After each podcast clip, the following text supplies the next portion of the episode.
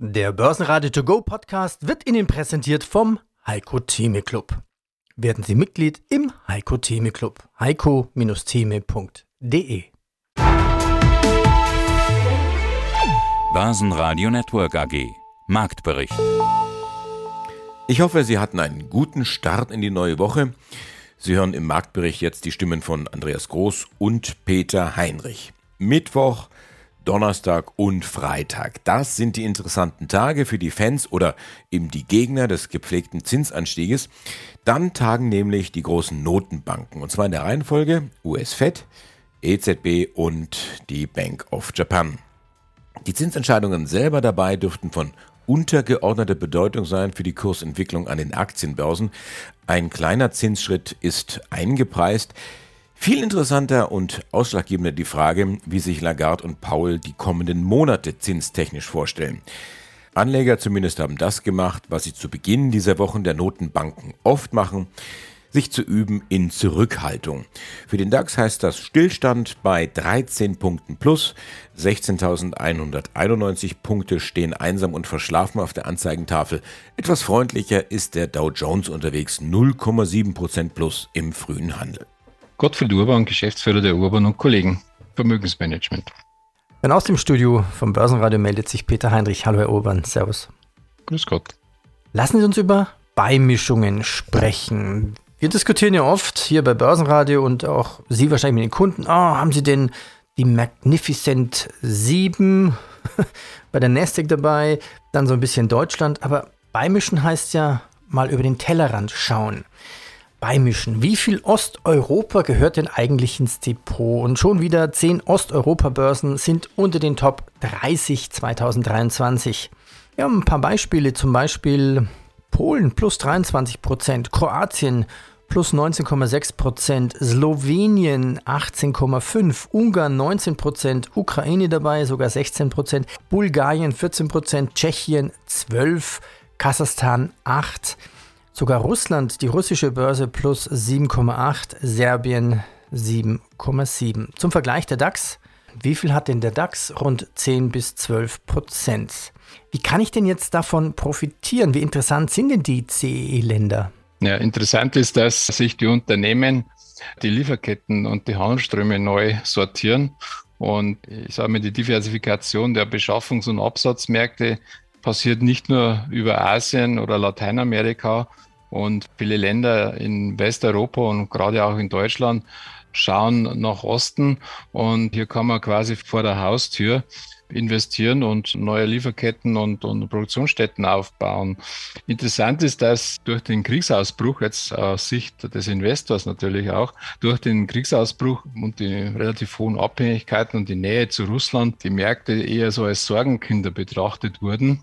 Und das löst sich im Moment. Und interessant ist auch, dass sich die Volkswirtschaften dieser Regionen relativ schnell und fast unbemerkt Spitzenplatzierungen in Sachen Wirtschaftswachstum in Europa erarbeitet haben. Also das Wachstum ist äh, doppelt, teilweise dreifach so hoch wie im Westen Europas, auch für die nächsten Jahre. Also Polen drei bis vier Prozent PA, reales Wachstum bis 2027, 28, Ungarn auch drei bis vier Prozent, Tschechien zweieinhalb, drei Prozent für die nächsten Jahre.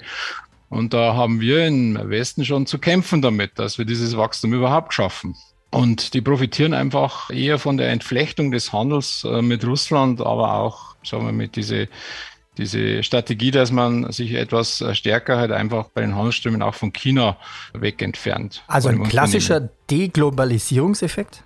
Ja, genau. Also vor der Haustüre, man ist nahe an den neuen Produktionsstätten dran und das dürfte auch zu weiter eben hohen Wachstumsraten führen. Und man sieht es ja auch, zuletzt hat dieser Ostausschuss der deutschen Wirtschaft, die vertreten 350 große Unternehmen in Deutschland und die beschäftigen sich ausschließlich sozusagen mit Osteuropa, also mit 29 Ländern aus Mittelost- und äh, Südostasien, Südkaukasus, Südzentralasien ist da auch dabei, dass der Handel mit diesen Ländern in 2022 einen neuen Höchststand erreicht hat. Also dort sozusagen die Industrie investiert, sollte man als Anleger auch äh, Blick werfen. Die Software AG sagt leise Servus zu M und TechDAX nach der Übernahme durch Silver Lake. Vitesco rücken auf und Vorsicht, Liebhaberaktie. Der BVB ist wieder zu finden im S-DAX. Guten Tag, mein Name ist Christoph Leiber. Finanzvorstand der Athos Software AG. Herr Leiber, wenn ich die Tage mit Analysten spreche, die sich den Markt so angucken, die sagen dann, naja, wir haben zwar Bilanzsaison, aber momentan interessiert den Markt es herzlich wenig, was für Zahlen aktuell geliefert werden. Viel wichtiger ist das, was die Unternehmen sagen in Richtung Zukunft. Ja, das habe ich bei Ihnen gelesen, gehört vor wenigen Tagen. Athos hebt schon mal die Prognose an. Warum denn? Schlicht und ergreifend, weil wir doch ein sehr erfolgreiches Geschäft nicht nur in den letzten Monaten, sondern auch über einen längeren Zeitraum aufgewiesen haben und unsere Auftragslage, gespeist aus den Auftragseingängen vom letzten Jahr, insbesondere ergänzt um den Cloud, um den starken Anstieg im Cloud-Geschäft, indiziert, dass wir für dieses Jahr etwas oberhalb der bereits zu Beginn des Jahres einmal leicht angehobenen Prognose herauskommen werden. Wir planen im Augenblick einen Umsatz von 142 Millionen mindestens für das Gesamtjahr und haben auch die Marge etwas anheben können auf rund 30 Prozent EBIT-Marge.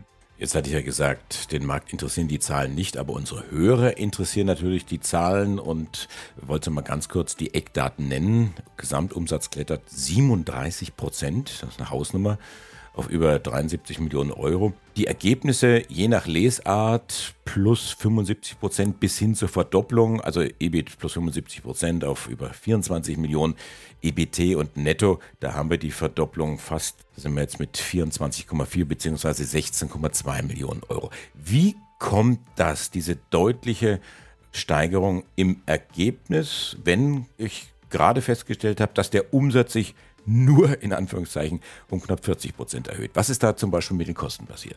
Zunächst einmal freut es uns, dass wir wirklich dieses starke Wachstum, was unserem Thema, dem Thema Workforce Management zugewiesen wird vom Markt und was wir dann eben auch heben konnten über die letzten Jahre, dass sich das in der deutlichen Umsatzsteigerung 37 Prozent, Sie haben es angesprochen, ganz besonders im Bereich Software 42 Prozent Zuwachs und hier wieder die Cloud-Subskription mit sogar 64 Prozent Umsatzwachstum, dass wir das darstellen konnten. Das sind für sich genommen schon mal gute Zahlen. Die schlagen sich dann in der Entwicklung des EBITs ein Stück weit auch über verbesserte EBIT-Margen wieder, wo wir jetzt bei 33 Prozent aufs Halbjahr äh, der EBIT-Marge liegen. Hier hat insbesondere die, haben die Umsätze der Einmallizenzen sozusagen als Sahnehäubchen die Marge etwas beflügelt. Ohne diesen oberhalb unserer Planung liegenden Anstieg bei den Einmallizenzen wären wir so bei 28, 29 Prozent EBIT-Marge hinausgekommen. Das wäre, glaube ich, eher normal gewesen. Und last but not least, beim Nettoergebnis hilft uns schlicht und ergreifend, dass wir im vergangenen Jahr hier einen aufgrund der Kapitalmarktsituation bei unseren Anlagen ein etwas oder ein rückläufiges Finanzergebnis hatten. In diesem Jahr haben wir das nicht, sondern eben ein leicht positives Finanzergebnis. Und das in Summe macht dann die positive oder noch deutlich stärker positive Nettoergebnisentwicklung aus. Bei den Kosten kann ich mit Fug und Recht sagen, haben wir auf jeden Fall nicht gespart. Wir haben weiterhin Personal aufgebaut. Unser Personalstamm rund 13 Prozent über das Jahr. Na, schon die Steuererklärung gemacht? Wir vom Handelsblatt haben in einem Steuerspezial analysiert, worauf das Finanzamt bei der Steuer 2023 genauer guckt. In unserem PDF-Ratgeber finden Sie die wichtigsten 16 Neuerungen, Einstiegstipps für Elster und vier Wege, wie Sie das Maximum herausholen. Sichern Sie sich also jetzt das digitale Handelsblatt vier Wochen für nur 1 Euro unter handelsblatt.com slash mehrwissen. Entwickelt. Also wir treten hier keineswegs auf die Kostenbremse, sondern suchen eigentlich noch nach weiteren Investitionen in unser Geschäft und damit vor allem in Mitarbeiterinnen und Mitarbeiter. Elon Musk will uns ab sofort ein X für einen Vogel vormachen. Das traditionelle Twitter-Logo verschwindet sehr zeitnah und wird zu einem X. Laut Musk die Alles-App. Mein Name ist Henrik Lehmann. Ich bin seit über 30 Jahren an der Börse aktiv. Ja, schauen wir uns weitere Aktien an. Gehen wir Richtung Reisebranche. Checken wir ein auf ein Kreuzfahrtschiff. Warum hast du die beiden großen Kreuzfahrtaktien im Depot? Also Peter Lynch hat ja in seinem Buch der Börse einen Schritt vorausgesagt. Man sollte sich genau die Aktien angucken, wo man selber ein besonderes Wissen hat, weil man vielleicht in der Branche arbeitet oder weil man die Produkte selber nutzt. Und wenn man ein schönes Beispiel macht, wäre mit seinem ersten Apple iPhone sich parallel Apple-Aktien gekauft hätte, der könnte alle Folgemodelle, glaube ich, aus den Gewinnen der Apple-Aktien bezahlen. Und so ähnlich ist es bei Kreuzfahrten. Ich war gerade kürzlich auf der Kreuzfahrt und was man feststellt, ist, ist ein Wahnsinnsboom bei diesen Kreuzfahrten derzeit. Die Schiffe sind komplett ausgelastet. Obwohl die Preise gestiegen sind, haben die eine total Vollauslastung. Alle wollen wieder raus nach Corona und das merkt man sehr deutlich. Die Kurse aller großen Kreuzfahrtunternehmen, Carnival Cruises, Norwegian Cruise, Royal Caribbean, steigen enorm und gleichzeitig haben die auch ihre Kosten deutlich in den Griff bekommen, weil sie hatten ja durch Corona schon erhebliche Einbußen und mussten sich was einfallen lassen, haben also ihre Programme ein bisschen optimiert, haben ihre Kosten bei den Mitarbeitern ein Stück optimiert. Die Treibstoffpreise fallen. Gleichzeitig haben sie die Reisepreise angehoben. Also eine wunderbare Strategie, gerade in solche Unternehmen zu investieren. Ja, so geht Geld verdienen. War das bitte auch so, dass du einen fixen Preis hattest und hinterher dann nochmal Tipp zahlen musstest und hier nochmal deutlich mehr ausgegeben hast bei deiner Reise? Ich kenne mich ganz gut aus mit Kreuzfahrten und mache das deshalb nicht. Aber es ist genauso. Ne? Also man, man fährt los und denkt, man hat ja eigentlich alles bezahlt, aber da kommt noch eine ganze Menge nachher auf der Bordreiserechnung dazu. Und deswegen verdienen die Schiffe schon richtig gut an den Reisenden. Wir bleiben bei dem Thema Reisen. Du hast auch Booking-Aktien dabei, die Booking Holding. Klar, also gleiche Argumente, äh, oder? Wie gesagt, gleiche Argumente, die Leute reisen wie noch nie. Man kann ja mal gucken, die Buchungszahlen Mallorca so voll wie noch nie, obwohl die Preise enorm in die Höhe gegangen sind. Das gilt für Airlines, das gilt für Mietwagen, Sixt habe ich ja auch im Depot. Das gilt für Kreuzfahrtschiffe, aber es gilt natürlich insbesondere für diejenigen, die die Reisen verkaufen. Und immer mehr Reisen werden online verkauft. Booking.com ist der klare Marktführer in dem Bereich. Neues All-Time-High gerade erreicht. Also die Aktie muss man im Depot haben. Da läuft es gerade wie geschnitten Brot. Von einem hoch zum nächsten. Aber Airbnb ebenfalls gerade neues All-Time-High erreicht. Also die Reisebranche an sich, die Leute wollen wieder Geld ausgeben und sagen sich wahrscheinlich auch, wir haben jetzt so viel erlebt in den letzten Jahren, wir geben das Geld mal lieber aus, bevor es weniger wert wird oder wir nicht reisen dürfen, äh, machen wir mal schnell äh, Erlebnisse schaffen. Auch dieses Interview hören Sie in voller Länge auf börsenradio.de oder in der Börsenradio-App. Börsenradio Network AG, das Vorstandsinterview. Ja, schönen guten Tag. Hallo, mein Name ist Jan Balzer, bin einer der Mitgründer der Firma AlphaZoo mit Sitz in Dortmund, bin dort als operativer Vorstand tätig und verantworte die Ressorts Vertrieb und Marketing. Mein Vorstandskollege Till Kummer betreut die anderen Ressorts, beziehungsweise gibt auch in dem Bereich schon Neuigkeiten, worauf ich vielleicht gleich nochmal zu sprechen kommen kann. Machen wir auch gleich. Ich bin Andi Groß, begrüße also aus dem Studio das Börsenradio. Bevor wir auf die Neuigkeiten kommen, ganz kurz die Hörer mitnehmen. Bewusst leben mit Tier. Das ist der emotionalisierende Claim hinter der Geschäftsidee von Alpha Zoo. Auf der MKK, also der Münchner Kapitalmarktkonferenz, hatten wir zuletzt gesprochen über Fellnasen, über Warenkörbe, die bei Alpha Zoo Körbchen heißen und über den Ansatz, hochwertige Tiernahrung auch zu hohen Preisen verkaufen zu können. Alpha Zoo ein relativ junges Unternehmen in der Wachstumsphase. Vielleicht starten wir mit einem kurzen Update. Wie entwickelt sich das Geschäft? Wie lautet der aktuelle Reiseplan in Richtung Profitabilität? Genau, das war ja schon mal eine ganze Menge zusammengefasst. Ja, wir haben uns jetzt, glaube ich, im Frühjahr diesen Jahres in München das letzte Mal sprechen können. Seitdem ist einiges passiert. Vor allen Dingen sind wir wirklich sehr zufrieden mit dem Verlauf. Wir sind nach wie vor on track, haben einige Themen, die wir jetzt auch ja wirklich deutlich weiterentwickeln konnten. Wir befinden uns gerade in einer ganz heißen Phase. Wir sind kurz vor dem Launch unseres ersten Nassfuttersortiments. Wir werden jetzt im Spätsommer oder Anfang des Herbstes mit drei Produkten im Bereich Nassfutter auf den Markt kommen. Und da sind wir jetzt gerade marketingmäßig. Die Rezepturen sind durch. Wir sind gerade in der Produktion. Und marketingmäßig arbeiten wir mit Hochdruck dran, dass wir dann einen tollen Aufschlag hinlegen und einfach unsere Stammkunden da mit den tollen Produkten begeistern können. Unterm Strich, wie gesagt, sind wir auch mit den Aussagen, die wir auf der MKK getroffen haben, das steht nach wie vor. Wir sind umsatzmäßig on track.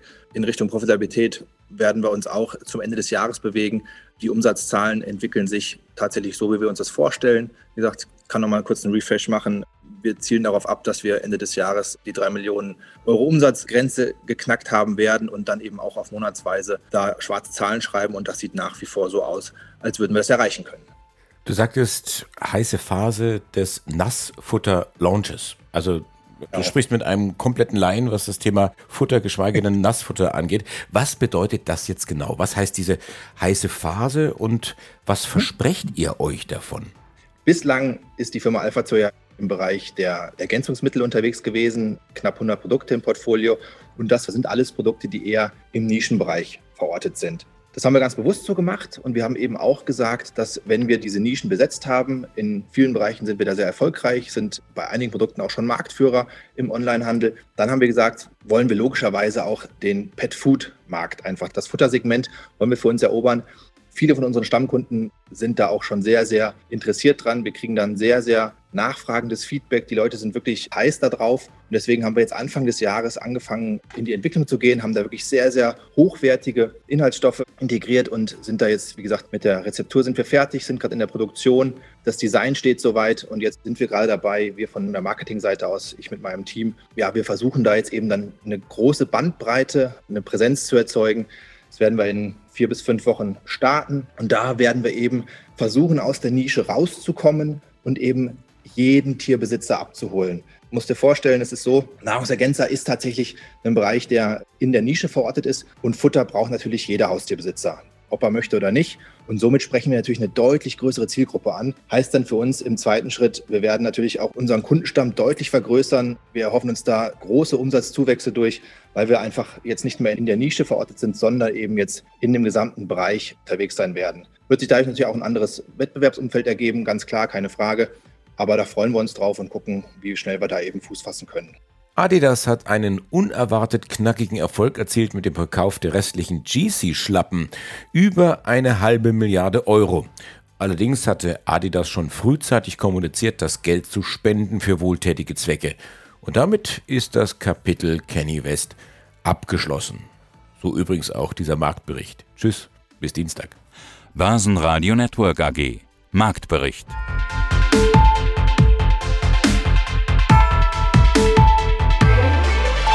Das Börsenradio Nummer 1. Börsenradio Network AG. Der Börsenradio To Go Podcast wurde Ihnen präsentiert vom Heiko Theme Club. Werden Sie Mitglied im Heiko Theme Club. heiko-theme.de